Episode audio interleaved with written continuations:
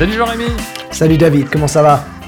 Comment vas-tu? Bonne année? Eh, bonne année à toi. 2022, Bonne année 2000. nous y voilà. 2022 Nouvelle année, plein de bonnes choses pour cette euh, nouvelle année. T'as des, des idées de, de choses que tu veux faire cette année? Oh, comme d'habitude, trop de choses. Trop, trop de choses. Euh, j'ai une start-up avec laquelle je travaille. euh, Enfin, j'ai. euh, je voudrais apprendre plein de, de sujets sur euh, l'informatique, euh, faire de la musique aussi au niveau des loisirs. Je vais déménager, je vais acheter une nouvelle maison aussi. Euh, ça, c'est Ah, déjà ça, en ouais. place. Donc, euh, ouais, il y a plein un de gros trucs. plein, projet. plein de hein. trucs. C'est un gros projet, ouais. Ouais, faut, que il faut aussi que tu apprennes à coder cette année, hein, parce que... Ouais, ouais, ça serait pas mal. Ça serait pas mal. Bon, euh, bah, du coup aujourd'hui euh, on va discuter de, on va discuter de quoi? On va discuter de, de conseils qu'on peut qu'on peut donner pour devenir, euh, bah, de conseils qu'on peut donner à ceux qui nous écoutent pour devenir développeur web en 2022. Exactement, exactement. Donc c'est ta, c'est ta résolution à toi de devenir développeur web en 2022. Ah, ah, ah, ah, ah, ah, tu, tu- non, tu arrête de jouer, arrête de jouer. Et en fait, c'est un sujet. On a, on a pris ce sujet un petit peu pour commencer l'année parce que c'est vrai que c'est un sujet qui, euh, bah, qui revient souvent. hein. On a, euh, je sais pas toi, mais moi, je euh, un peu tous les jours, je vois, beaucoup, beaucoup de nouvelles personnes qui veulent un petit peu euh, aller dans cette direction de devenir euh, développeur web et qui se posent beaucoup de questions. Alors, pour d'ailleurs, d'ailleurs, j'en profite hein, pour dire pour ceux qui nous écoutent, si vous voulez des, sessions individuelles, si je puis dire, n'hésitez pas à, me chercher sur adplist.org et sur myjobglasses, puisque régulièrement, je, je donne des sessions comme ça pour un petit peu guider, guider ces, ces jeunes euh, ou moins jeunes euh, développeurs ou futurs développeurs à un petit peu euh, s'engager. Mais aujourd'hui, on va, on va en discuter hein, et on va, tu vas nous partager aussi un petit peu ton expérience, toi, parce que je pense que tu as beaucoup de choses intéressantes à nous dire. Ben, c'est gentil, Ah, c'est gentil. Et puis on, ne, on Ah oui. ne manquera pas de mettre les liens sur tes profils pour les gens qui cherchent un mentor activement. Euh, si vous voulez un mentor euh, du côté de, de l'Angleterre, euh, venez pas me chercher, je suis en vacances. Euh, voilà, c'est pour ça que je fais un podcast. euh, je dis toutes les informations ici, puis après vous te débrouillez. hein. Non mais de toute façon, t'as pas le temps. Toi. Alors, euh, hein, on va- on va- on va- Voilà, c'est ça. déjà, aussi. euh, déjà. Bon, et, bon, du coup, si on, si, qu'est- qu'est-ce qui te vient toi en tête euh, euh, comme un petit peu la, la- je sais pas, le premier conseil que tu pourrais donner à des gens qui veulent euh, commencer euh, ou qui pensent ou qui ont même déjà commencé une formation ou autre. euh, qui Euh, le premier conseil que je donnerais, c'est euh, de, de jamais arrêter d'apprendre en fait. Parce que euh, c'est un métier où de toute façon, comme tout change très vite et tout le temps, il y a toujours un nouveau truc à apprendre. En plus, c'est très vaste. Donc voilà. Donc ça, c'est, je pense, le, le truc fondamental. Puis ensuite, le deux- la deuxième chose que je dirais, c'est d'apprendre à se vendre un petit peu. d'apprendre à, à promouvoir son travail et à montrer ce qu'on fait. Euh, donc, euh, on, on crée. On va une- développer une un petit peu tout ça, je pense. Une, une identité numérique. Alors, euh, je sais que c'est un sujet qui tient à cœur aussi, David, l'identité numérique. Alors c'est effectivement quelque chose que j'aborde avec avec toutes les personnes avec qui j'échange et c'est vrai que alors j'irai pas je vais pas forcément aller jusqu'à la, à la, la- de parler de la marque mais mais vraiment euh, prendre conscience qu'effectivement l'identité euh, digitale numérique euh, bah, c'est quelque chose qu'il faut bah, en général on n'en parle pas je dirais que ce soit dans les écoles que ce soit dans les formations on n'en parle pas et c'est vrai que c'est quelque chose qui une fois que c'est qui peut prendre du temps mais une fois que c'est fait en fait euh, bah, c'est fait et c'est là et c'est euh, donc pour donner un exemple, on peut, aussi prendre ton exemple à toi, mais pour prendre un exemple, moi j'ai, ça pas été, moi j'ai un nom d'utilisateur qui est The David Dias, T-H-E David Dias, et c'est vrai que j'utilise ça partout. Donc si tu vas sur Google et que tu tapes The David Dias, bah tu me trouves partout.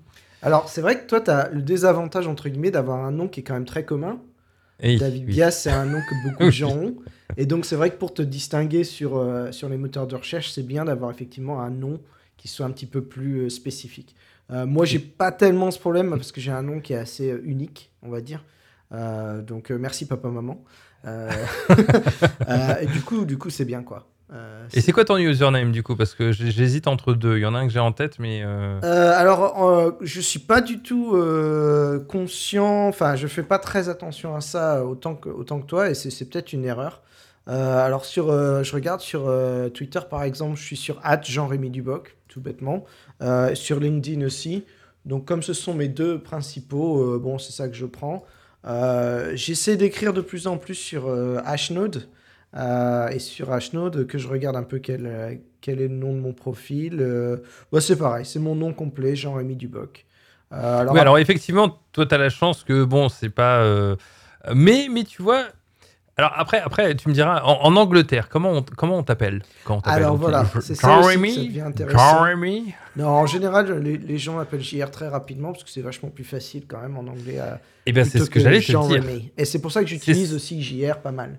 Euh, c'est vrai que pour, euh, pour le monde anglophone, donc ça c'est aussi un truc à prendre en compte quand on est nouveau dans le domaine, dans le monde anglophone, c'est bien de- d'essayer de trouver un nom qui, qui arrive à être prononcé par des anglophones. C'est quand même ça. Et surtout, et surtout ne jamais utiliser de chiffres, hein, parce que c'est les choses qu'on a du mal à, à retenir. Euh, mais effectivement, tu vois, moi, moi dans, dans ta situation, si tu venais me voir en me disant, euh, voilà, je veux devenir développeur web, euh, je, te je te suggérerais certainement de garder JR Duboc euh, et, du coup d'utiliser ça. Alors moi, ce que je recommande très souvent, c'est de, de, créer des comptes sur euh, le- les, tous les réseaux, enfin tous, la majorité des réseaux sociaux, les sites euh, comme Hash, Hashnode, euh, dev.to, etc. Et que même si vous ne les utilisez pas, au moins c'est réservé, au moins c'est là, vous êtes tranquille, vous n'avez pas besoin de vous poser 36 000 questions et, autres. Et c'est vrai que c'est quelque chose, moi, où je prends le temps de le faire, où j'ai pris le temps de le faire, et aujourd'hui, bah, je suis tranquille. Euh, je, suis, partout et, euh, et, euh, c'est facile pour les gens de, du coup de, de, me retrouver. De me retrouver. Alors voilà, euh, c'est vrai qu'il y a plein d'outils, tu viens de, donner plein de noms d'outils et de, réseaux sociaux qui existent. euh, alors certains sont spécialisés pour les développeurs, d'autres sont plus généralistes. Euh, alors euh, moi j'aime bien euh, pour, au niveau professionnel, hein, euh, je trouve que Twitter a des bonnes choses, euh, mal- malgré tout. Twitter a des gros problèmes, mais, mais il y a des bonnes choses. Il y a une bonne communauté, je trouve, de, de web, euh, de développeurs web, qui est, qui est- que je trouve intéressante et encourageante. Euh, alors au niveau professionnel, LinkedIn c'est pas mal aussi. Ça c'est à, à bah mon oui, avis bah, un c'est un incontournable peu- si on cherche un boulot. Oui, c'est incontournable. Il y a- il y a pas- il y a et après pas oui, question. alors les- on a cité des deux, deux plateformes de, de blog pour les développeurs, donc dev.to et euh, Hashnode, qui sont deux, deux plateformes qui sont Hash, Hashnode. Hashnode Hashnode Euh, qui, sont, qui sont très bien aussi. Euh, moi, je préfère Hashnode parce qu'on peut, on peut regarder un petit peu, on peut changer les, le design. Euh, Oui, voilà. on peut personnaliser sa page. Voilà. Bah, Il y a aussi Me- Medium. Alors, Medium est Medium. pas mal non plus. Euh, Medium. Après, après, il faut savoir, il faut juste savoir vider ses cookies. Ouais, voilà, C'est ça. Sinon, il faut payer. Ouais. C'est juste ça. Alors oui, pour ceux qui nous écoutent, si vous allez sur Medium et que vous avez un, un paywall euh, qui vous dit de vous abonner ou autre, euh, il faut aller, il faut ouvrir son DevTools. Euh, vous allez dans la section cookies et autres, je sais plus le, le terme de, de l'onglet, et vous videz vos cookies et c'est bon, hein, vous pouvez lire Ou alors, vous venez en mode incognito, puis c'est tout. Hop. Oui, effectivement, oui, puisque les cookies ne s'enregistrent pas, il me semble, en incognito, c'est bien ça. Voilà. Medium, si Euh, vous nous écoutez, désolé. Euh, alors pour, euh, pour l'identité, alors le username c'est un peu la première étape, mais moi ce que j'ai aussi tendance toujours à dire c'est euh, bah, de, de- de choisir une, une- une photo d'avatar, avatar, profile, enfin comme vous l'appelez comme vous voulez, euh, et d'utiliser toujours la même. Alors l'utiliser toujours la même sur des comptes qui sont publics. Donc par exemple si vous me dites ah oui mais j'ai pas envie d'utiliser la même sur Facebook, Facebook c'est à part, Facebook c'est privé, Ouais. c'est personnel, vous le changez tous les quatre matins si vous avez envie, c'est pas très important. Mais pour tout le reste, ou la majorité de tout- de- du reste, Twitter, LinkedIn, même LinkedIn peut être aussi considéré à part, où vous pouvez avoir une photo un peu plus euh, pro et compagnie si vous le souhaitez. Mais pour le reste, Twitter, euh, Hashnode, dev.to, c'est bien de, de, de garder la même photo d'avatar, euh, tout simplement parce que des gens vont, vont se souvenir plus facilement de votre photo que de votre username. Et moi, c'est souvent le cas sur Twitter. Twitter, je retiens très très rapidement et très facilement les, les photos d'avatar plutôt que, plutôt que les, les, les usernames en, en eux-mêmes. Et même sur GitHub. Et c'est souvent ce qui se passe, c'est que une personne que j'ai sur mon, mon, mon fil d'actualité euh, sur Twitter, euh, je vois son avatar sur GitHub, je sais que c'est la même personne. C'est vrai. Donc C'est vrai, c'est euh, plutôt, C'est- plutôt trop pratique. Et aussi, dernière chose, petite bio. Une petite bio de 150 caractères maximum, unique et qui vous représente et que du coup, à chaque fois que vous allez créer un nouveau compte, Ouais, qu'il soit un peu Euh, consistante, enfin, qu'il soit la même à peu près partout. voilà. Bah, en fait, c'est- vraiment pour, pour minimiser l'effort euh, au moment de création d'un compte. Donc, si, to- si toi, par exemple, Jean-Rémy, euh, je sais pas comment tu as fait, mais par exemple, je serais toi, je serais à ta place.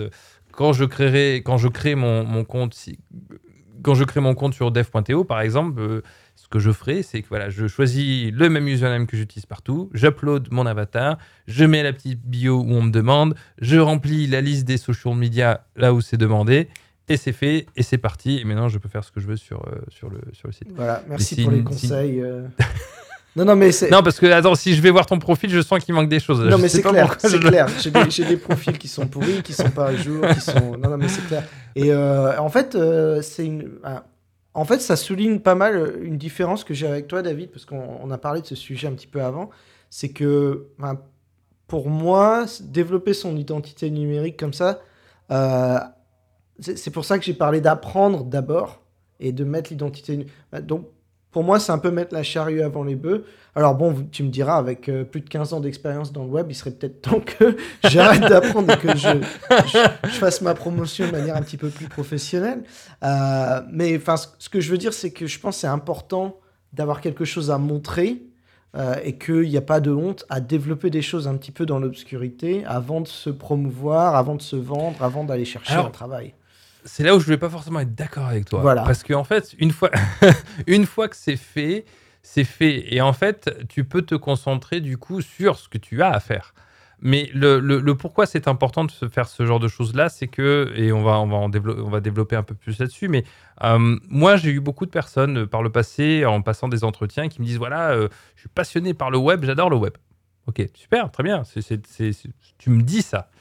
Mais euh, maintenant, si je cherche euh, des traces sur toi sur le web, je trouve rien. Et c'est là où en fait se crée un paradoxe, où en fait comment tu peux euh, être, intéressé par le web, passionné dans le web et être invisible dans le web. Parce que lorsqu'on est intéressé Quand on dans est un quelque spécialiste chose, de la sécurité, on veut rester caché. mais bien sûr. Ah, j'en ai Euh, rencontré. J'en ai rencontré. Oui, mais à ce moment-là, tu utilises euh, plusieurs profils. Euh, c'est, tu utilises plusieurs profils en tant que. Mais bref, on n'en est pas, on n'en est pas à discuter là-dessus. On parle de développement web en général euh, donc du coup, euh, du coup, c'est, pour ça que c'est important. Donc oui, voilà. Qu'est-ce que tu, qu'est-ce que tu en penses? Ah oui, je pense qu'effectivement, c'est pas bête. Euh, et je suis peut-être un petit peu trop prudent. Et il y a peut-être aussi du mérite dans l'idée d'apprendre en public, en fait. On voit, en particulier sur Twitter, je vois beaucoup de gens qui, sont, qui disent, ben voilà, j'essaie d'apprendre le développement, voilà ce que je suis en train d'essayer de faire. Euh, et, et pourquoi pas Pourquoi pas ça, ça me donne un, petit peu une espèce de pression positive d'avoir des yeux qui vont regarder un petit peu le code et, et ça permet de s'intégrer dans la communauté de manière ouverte. Euh, Et puis, comme tu dis, ça permet de se dire, bah, les profils sont déjà là. Quand j'aurai plus de choses à montrer, bah, j'aurai déjà un endroit pour, euh, pour en faire la Bah, ça, do- démonstration. ça donne une certaine. Moi, une des choses, alors je ne sais pas ton expérience, mais euh, très souvent, euh, je vois, par exemple, j'ai des projets open source et j'ai des, des, des personnes qui me euh, suggèrent des modifications ou, ou qui communiquent. Et en fait, il suffit de regarder l'avatar. Et lorsque je vois que l'avatar n'a pas de photo, que c'est l'avatar par défaut de GitHub, je sais dès, dès le départ, enfin pas dès le départ, mais juste en regardant ça, je sais que la personne est une personne qui vient de commencer dans le développement. C'est flagrant. Et c'est un peu une question de stratégie aussi. C'est-à-dire que quand on commence, euh, bah, justement, on va avoir tendance à pas forcément euh, mettre de l'importance sur ce genre de choses, alors que normalement, avec un peu de l'expérience, on sait, on se rend compte que le fait d'être visible, le fait d'être reconnu, le fait de montrer qu'on est une vraie personne, ça donne une certaine légitimité et ça peut créer des occasions. euh, euh, ça peut créer des occasions euh, de, de, de- voilà, de partager euh, des choses, d'être visible, etc., etc., etc. Mais bon, Alors, c'est vrai, c'est vrai. Euh, être visible, mais alors maintenant, bon, c'est bien, on, on a vu comment être visible, on a vu comment on, on- on pouvait se promouvoir une fois qu'on est, qu'on est devenu développeur, mais comment est-ce qu'on apprend à programmer? Parce qu'en fait, c'est aussi ça le, le nœud du sujet. Il faut quand Eh même qu'on oui. ait des choses à montrer.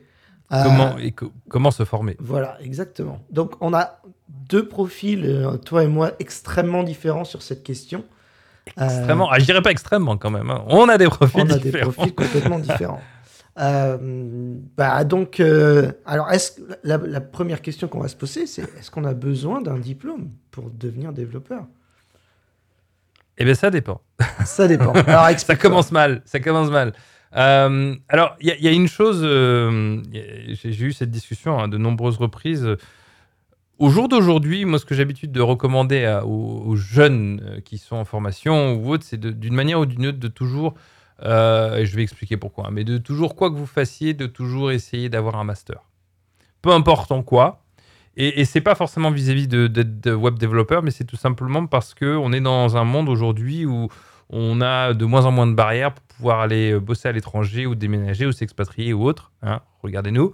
Euh, euh, et, c'est vrai que le fait d'avoir un master bah, facilite énormément les démarches. Donc c'est purement, c'est même pas être web développeur, mais c'est purement stratégique. C'est si vous voulez maximiser vos chances d'avoir le moins de problèmes possible pour pouvoir vous expatrier, déménager ou travailler dans le pays ou l'endroit que vous le souhaitez, mm. euh, master, c'est le minimum. Non pas que vous ne pouvez pas euh, le faire, euh, je n'ai pas forcément moi-même de master, mais, mais pour, bah, pour pouvoir être au Canada, etc., j'ai de la chance d'avoir d'être que ma femme ait un master et que du coup, bah, ça nous est donné suffisamment de points pour qu'on puisse, puisse. Bon, bref, c'est petit aparté, mais c'est important. moi, je purement administratif en fait purement administratif et, liberté et flexibilité sur le futur, euh, 5 ans peuvent paraître euh, longs pour faire un master, mais, euh, mais euh, c'est le reste de votre vie qui peut en bénéficier. Maintenant, de manière globale vis-à-vis de, bah, d'être développeur web, effectivement, ça va, ça va dépendre de, de, vous, ça va dépendre de pas mal de choses. Moi, aujourd'hui, la grande majorité des gens que je croise qui veulent devenir développeurs web, en règle générale, soit ils sont en train de faire une école, soit une formation de, de, de, quelques mois. Euh, et je vais citer quelques noms qui reviennent très souvent. Désolé pour les, les autres euh, formations que je ne vais pas forcément citer, mais les deux qui reviennent très souvent, c'est O'Clock mhm. euh, en France et Open Classroom. Ouais. C'est les deux qui reviennent. Il y en a d'autres hein, et qui sont pas forcément mieux ou moins bien. mais, mais c'est juste les personnes qui en général me contactent font des formations là-dessus. Alors formation en ligne ou en présentiel? Bah, Au jour d'aujourd'hui, la majorité se fait en, ligne. Non, mais les, formations que tu viens de présenter, euh, Open Classroom, c'est en ligne, il me semble. Euh, oui, mais mais il y a des, des y a des y a des profs, hein, si je dis pas de bêtises, qui donnent des cours également. Enfin, il y a, y, a, y a, un mélange des deux, hein, si je dis pas de bêtises. au clock, c'est sûr. En tout cas, ils ont une, une équipe. Euh, Open Classroom, je suis quasiment je suis persuadé que c'est ça, mais c'est vrai que tu mets un doute maintenant. Mais, mais en tout cas, voilà, c'est des formations qui sont, euh, qui que beaucoup font, euh, mm. un petit peu pour rentrer dans le domaine, et c'est après. Euh, et qui sont payantes, bien sûr. Et qui sont payantes, et qui sont payantes. Mais maintenant, bah, c'est pas le cas de tout le monde, et, et ça a des avantages et des inconvénients. Mais avant que je continue, parce que c'est bien que je parle aujourd'hui, mais toi, qu'est-ce que, qu'est-ce que tu en, quel est un peu ton témoignage et un peu ce que tu, ce que tu en penses, comment toi tu vois les choses? Euh, alors je suis d'accord avec toi hein, sur l'idée de dire euh, est-ce que il y a effectivement il y a deux solutions. Soit on peut faire euh, une école proprement dit ou un, une étude universitaire ou une formation très courte enfin très courte, une formation spécialisée dans une école, euh, voilà. Et je pense que les deux ont, une valeur. Euh, je pense que les, écoles ont le mérite euh, de donner peut-être des bases théoriques qui peuvent aider peut-être sur le très long terme, on va dire. Donc je pense en particulier aux bases mathématiques. mais, mais ça ne veut pas dire qu'on est un mauvais développeur si on a fait une formation courte, parce qu'il y a des bases dans ces écoles-là qui sont en général très pratiques. et moi, vous voyez, euh, moi, j'ai travaillé. Euh, j'ai une combinaison des deux, en fait, parce que j'ai fait euh, une école qui s'appelle l'école multimédia en alternance. Et puis après, je suis arrivé un peu par hasard jusqu'au doctorat en informatique, ce qui est complètement fou. je sais pas, je sais toujours pas comment j'ai réussi à me débrouiller à faire ça, mais enfin, c'est arrivé. Très bien, c'est très bien. Et ouais, ouais c'était c'était super intéressant et je regrette pas de l'avoir fait. et donc j'ai un petit peu vu les deux. Et c'est vrai que euh, bah, on bénéficie des deux en fait. Euh, je pense que le fait d'avoir fait une école très pratique en alternance en plus avec une vraie implication dans l'entreprise, ça m'a énormément aidé. Euh, et je crois que paradoxalement, ça m'a aussi aidé à passer mon doctorat plus facilement parce que j'avais déjà bah, le réflexe de dire bah, le matin, je me réveille, je vais au bureau et puis je fais mon boulot. Quoi. chose que en tant qu'étudiant en université, on n'a pas forcément ces automatismes-là. donc je pense que voilà, euh, je dirais, euh, il y a des très bonnes formations pratiques qui existent, qui sont valides, Mais après, d'un point de vue administratif, quand on a envie de voyager, euh, je pense aussi, en particulier quand on débute, pour être embauché, pour trouver du boulot, les diplômes, pour le meilleur comme pour le pire, comptent encore, je pense. et si en plus vous habitez en France, les diplômes sont très importants. ça fait partie de la culture française, le diplôme. Hein. Alors oui, et, ça va effectivement, ça va dépendre beaucoup des pays. si jamais vous, vous, souhaitez aller quelque part ou déménager quelque part, ça va, ça va, voilà, c'est pas effectivement. Et je suis tout à fait d'accord avec toi. En France, on est encore euh, beaucoup attaché euh, au diplôme euh, et ça va, c'est pas prêt de changer pour le moment en tout cas. Alors j'ai une petite question. C'est pas une question piège, mais un petit peu quand même. selon toi, selon toi, est-ce que on, est-ce qu'on est un des non, je vais pas utiliser le terme vrai, mais est-ce qu'on est un développeur web après avoir fait une formation de six mois? Je sais pas comment tourner la question. Je sais pas si tu vois ce que je veux dire. Euh, Est-ce que selon toi, on peut se dire développeur web après une formation de six mois? Honnêtement, je pense que oui. Euh, on est développeur junior, bien sûr. Hein. Euh, on est en début de carrière. Mais on est un développeur à part entière. Il n'y a pas de raison. On peut faire des contributions. Quand on a fait une formation comme ça, si on s'est bien débrouillé et qu'on a été un peu curieux, en plus c'est des gens en général qui ont été un petit peu curieux au départ, c'est des gens qui vont pouvoir faire des contributions à l'entreprise qui sont pas négligeables et qui méritent d'être payés pour leur contribution. non, mais c'est vachement important. oui, oui, c'est vachement important parce que ça, ça, peut être tentant quand on débute, euh, soit d'accepter des offres euh, qui sont complètement sous-payées euh, ou on se fout de votre gueule, sans vouloir être grossier, ou travailler gratuitement en tant que freelance. Et ça, c'est un piège qu'il faut surtout éviter, je pense. C'est important. je vais devoir activer le mature content pour ce podcast. Ah, je suis désolé. Continue. Non, non, je plaisante. on a droit, je crois qu'on a droit à un mot grossier pour être en, PG 13. Alors, je suis, je suis PG 18. voilà. Euh, ce... Effectivement, je suis d'accord avec toi et effectivement, euh, alors la, question que je te posais, c'est qu'effectivement, il y, a beaucoup de jeunes euh, et de moins jeunes. quand je dis jeunes, c'est jeunes dans, dans, la tête, pas forcément dans l'âge. Hein. Nous, on est jeunes, hein, on est toujours jeunes. Bien sûr. Euh, euh, c'est qu'il est très facile de se dire Ah, ben moi, je sais pas grand chose comparé à d'autres, etc. C'est le piège dans lequel on passe tous, hein, même, même avec, avec nos 10 ans d'expérience plus derrière nous, c'est des choses qui, qui, nous, qui peuvent arriver. Euh, mais syndrome de l'imposteur, ça s'appelle. Voilà, il y, y, a de ça. D'ailleurs, il faudra qu'on fasse un épisode là-dessus. Tout à fait. Il y a beaucoup de choses à dire. Euh, mais effectivement, c'est euh, c'est très facile de tomber un peu dans, dans le piège. Mais ce qu'il faut se rappeler, ce que je dis très souvent, c'est de se rappeler que vous savez plus que d'autres personnes. Exactement. Donc déjà, vous avez déjà plus de compétences que d'autres personnes parce que vous avez, vous avez acquis des compétences que d'autres personnes ne savent pas. Alors bien sûr, vous aurez toujours des personnes qui savent plus ou mais j'ai plus même tendance à dire pas forcément plus, mais différemment. On, connaît des choses, mais c'est pas euh, moi je sais plus ou j'ai une quantité. C'est pas quelque chose qui, qui, peut toujours se mesurer en termes de quantité.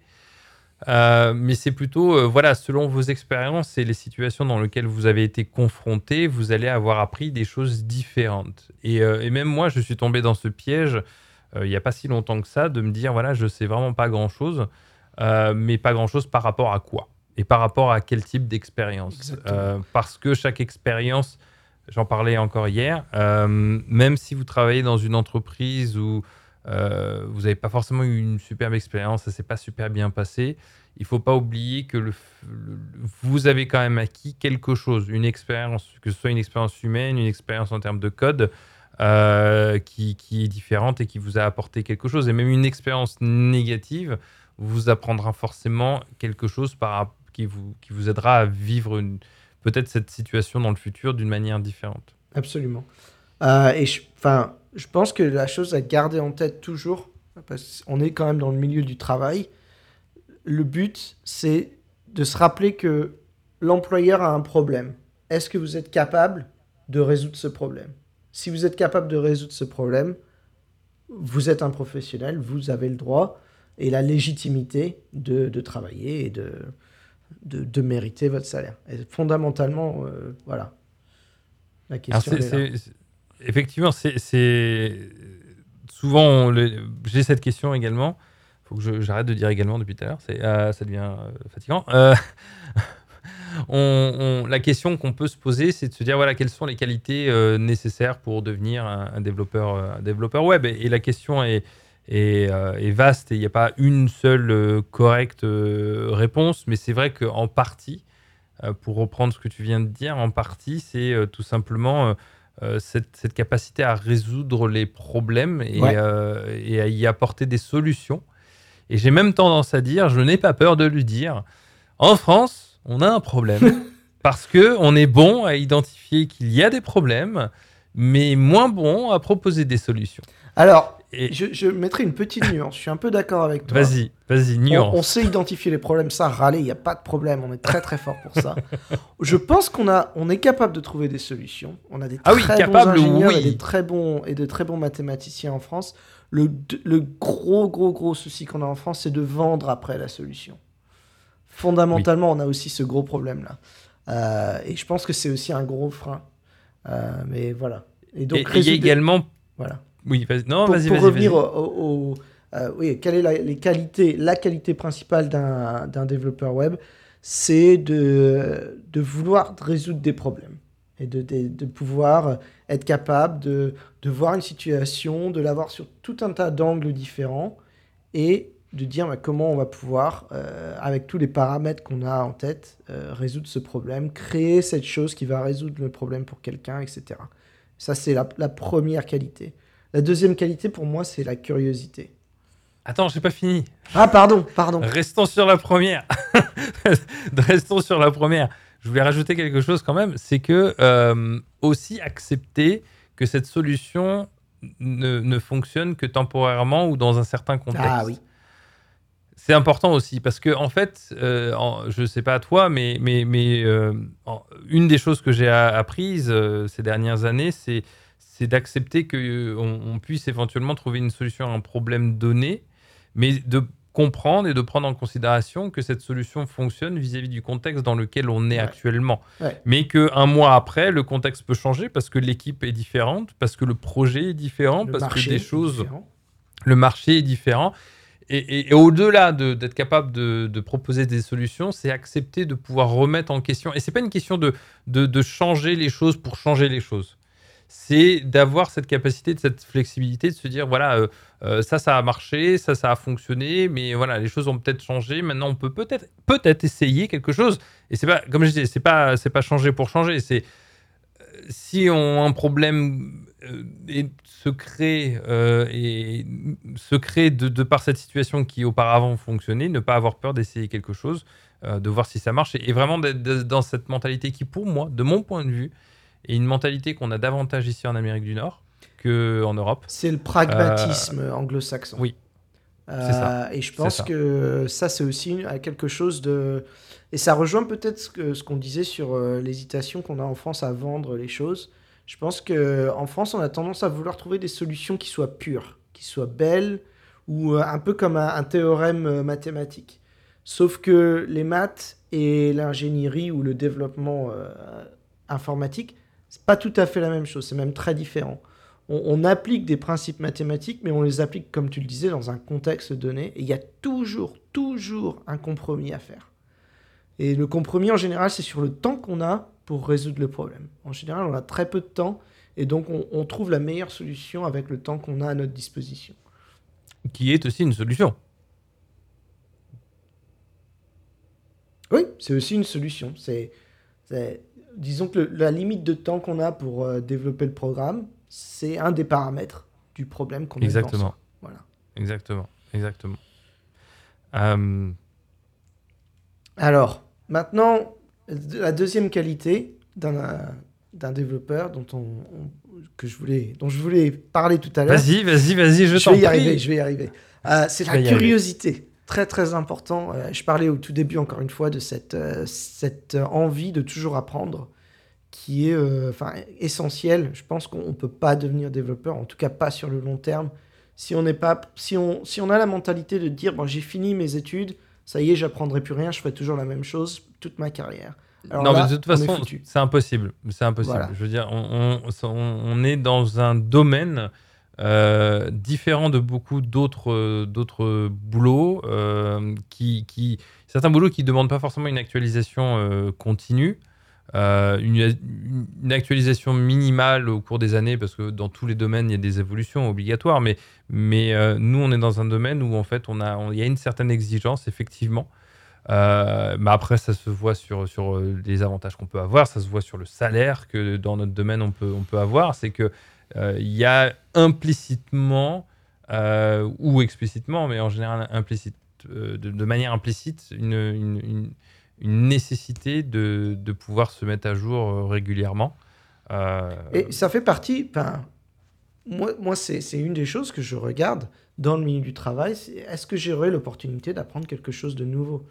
Euh, un, développeur qui voit un boulot et qui dit oh il faut que j'apprenne plein de trucs, j'en veux pas. En général, c'est pas les meilleurs développeurs. qui sont, c'est en général les développeurs qui sont prêts à essayer de nouvelles choses. Comme tu disais, réactualiser tout le temps. Euh, qui, qui, sont, euh, qui sont les, au meilleur niveau. Et donc, euh, donc il, faut, il faut se former tout le temps. alors, il y a des sites qui existent avec des tutoriaux, avec des documentations. un site que j'aime beaucoup, qui est très bien pour les, pour les débutants, mais qui peut aider aussi dans plein de domaines, c'est Free Code Camp, qui est très très bien, où il y a plein de, il y a plein de, de tutoriaux. Alors, c'est en anglais, je ne sais pas si c'est traduit en français mais c'est très bien. Il y a, y a des traductions. C'est complètement. Il y a des traductions, mais de toute façon, il est. Euh, alors, je sais plus parce que j'avais j'avais contacté le, le, fondateur, dont j'ai oublié le prénom. Euh, j'avais contacté justement pour discuter de ça, et euh, je sais plus si à l'époque il m'avait dit que c'était en cours ou qu'il prévoit. Mais je me demande si c'est pas déjà le cas, tu vois. Je pense. Mais sinon, si, si c'est pas le cas, il doit, enfin, il doit, ouais, il doit y avoir moyen, mais. Mais il faut pas que ça vous. C'est pas, pas compliqué. C'est pas un anglais extrêmement compliqué quoi que ce soit de toute façon. Mais effectivement, FreeCodeCamp, c'est gratuit, c'est une des, une des, un peu de, des références. Ouais, c'est euh, vraiment pas mal. Euh, après, euh, il y a plein de chaînes YouTube qui existent avec des tutoriaux à l'appel. Alors, le, problème, c'est peut-être qu'il y a l'abondance, c'est qu'il y en a trop. Oui. y en a trop. Et c'est pour cette raison. Et c'est pour cette raison que si vous êtes curieux et que vous, vous, vous, allez sur mon GitHub, j'ai un repo qui s'appelle. comment je l'ai appelé? Ressources front-end beginners. Et euh, donc il y a des liens en anglais majoritairement, mais aussi en français.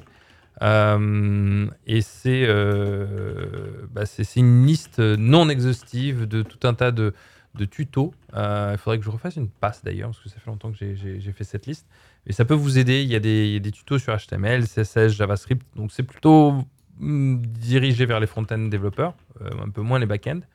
Euh, vous avez aussi des choses par rapport à des newsletters, des, Slack groups, euh, des groupes Slack, pardon, euh, et, aussi des tutos sur, sur Git parce que ça fait partie des choses un peu de, base. Mais voilà, je pense que vous y trouverez un peu votre bonheur. mais j'ai fait ça justement parce que, parce que c'est, ça peut être difficile d'y voir un peu clair sur tous les tutos les, qui existent et, qui sont possibles. Et ça, ça évolue très vite. Hein. Il, y a, toujours et constamment du nouveau contenu. Donc euh, voilà, n'hésitez pas. Tout à fait. Euh, et puis je vais aussi faire un, retour sur euh, un, site qu'on a vu et on a interviewé son auteur il y a, quelques, un bon moment maintenant.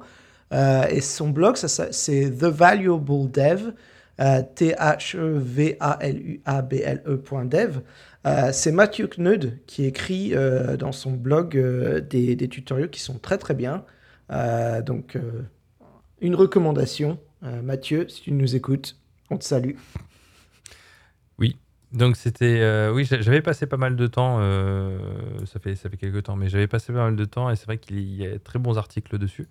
il me semble que j'ai vu un de ses posts. je sais plus s'il a prévu d'écrire un nouveau bouquin. Je sais plus. J'ai il me semble qu'il est en train de bosser sur un nouveau bouquin. j'ai hâte de voir un petit peu ce que ça va donner. Donc c'est pas mal. Euh, est-ce qu'il y a d'autres sites comme ça qui te viennent en tête? Des sites même que toi, tu aurais, utilisé Je réfléchis en même temps. Il y a, beaucoup de choses. Hein. Il y bon, on a parlé de dev.io qui est un, super site avec beaucoup d'articles euh, qui peuvent être intéressants. Effectivement, et YouTube, j'ai. Euh, oh, il y a pas mal de chaînes. Je ne les ai pas en tête, mais si, ça nous, si ça me revient, je mettrai ça sur le, la page de l'épisode d'aujourd'hui pour compléter un petit peu, un petit peu ce que, la thématique, on va dire. Ouais, j'ai pas de, de site euh, à froid comme ça qui me, qui me viennent en tête, mais bon, il y a, À froid il y a ou à toujours chaud plein de choses. Il y a toujours plein de À choses. froid ou à chaud? Bah, on va dire que je suis chaud là quand même. Allez. Allez.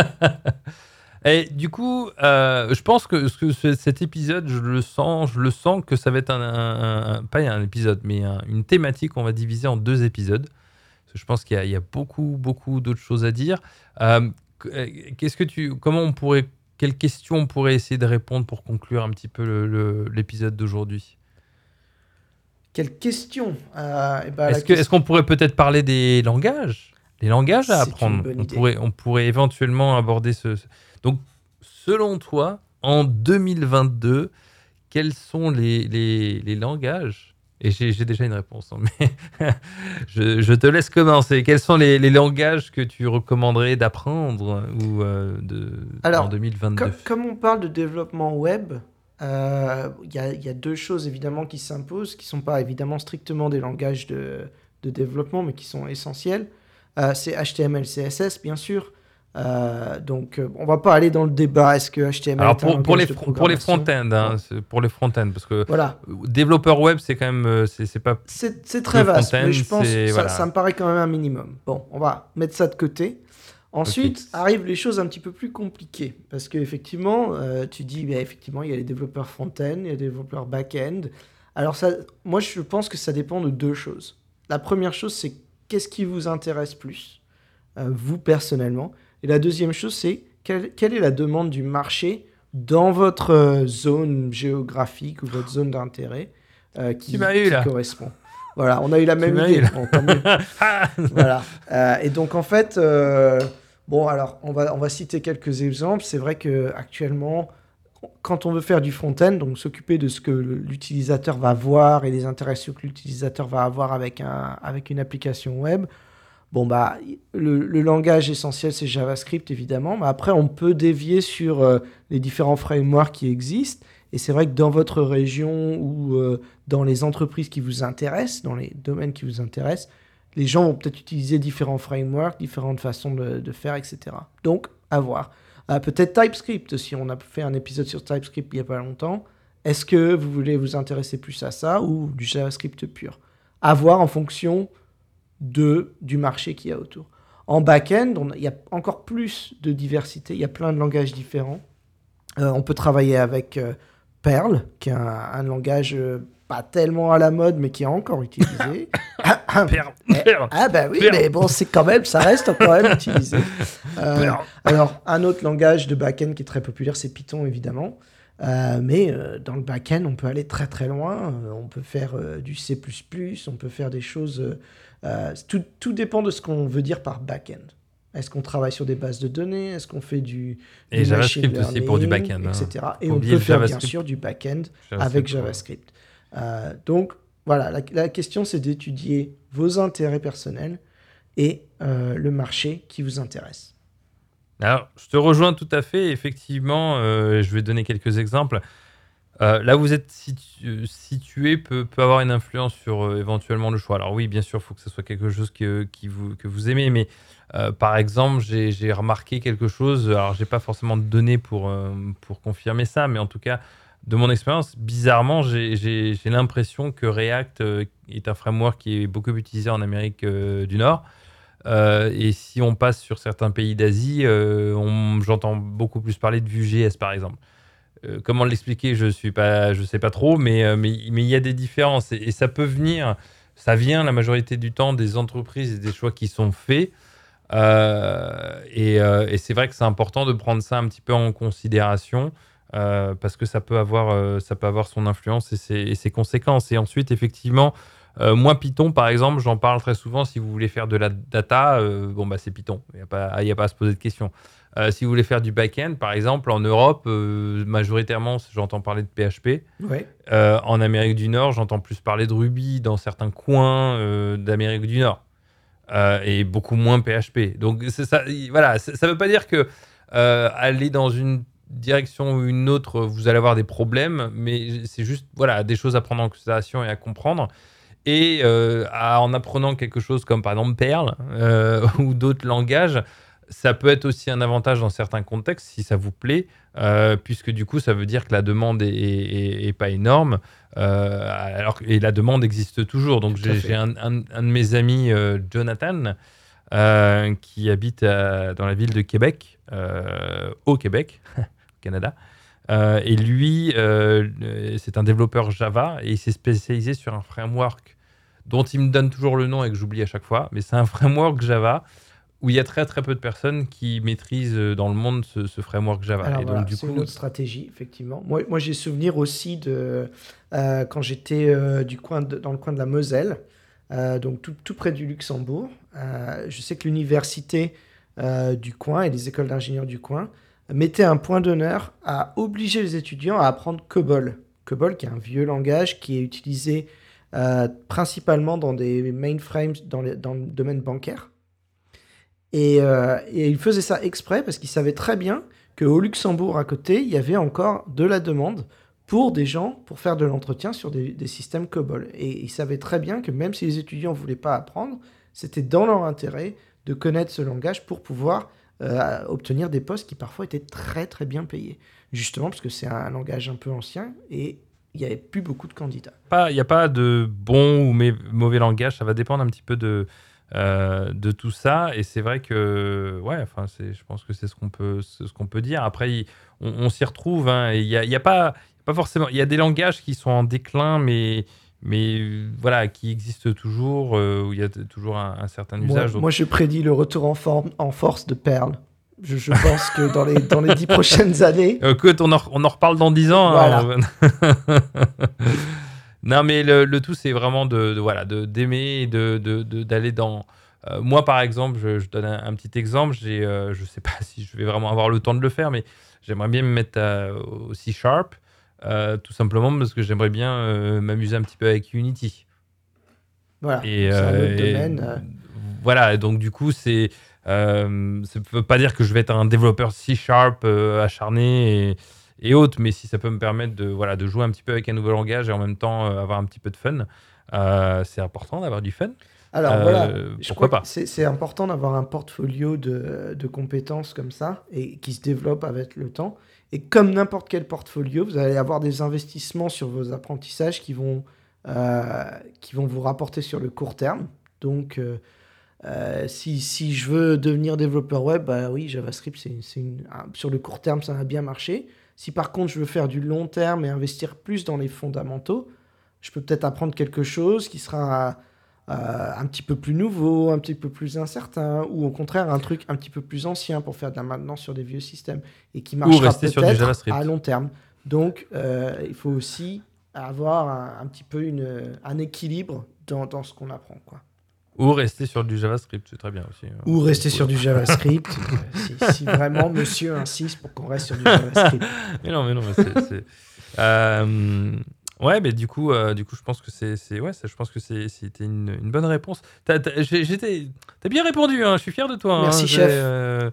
c'est, c'est effectivement le, le, côté, le côté géographique, le côté euh, contexte, euh, les entreprises et autres, c'est des choses à un peu à prendre aussi en, considération. Il y, a, des statistiques qui sont faites tous les ans, mais fondamentalement, moi, ce que j'ai un petit peu la conclusion que je voulais dire par rapport à ce, thème, c'est que il euh, n'y a, pas.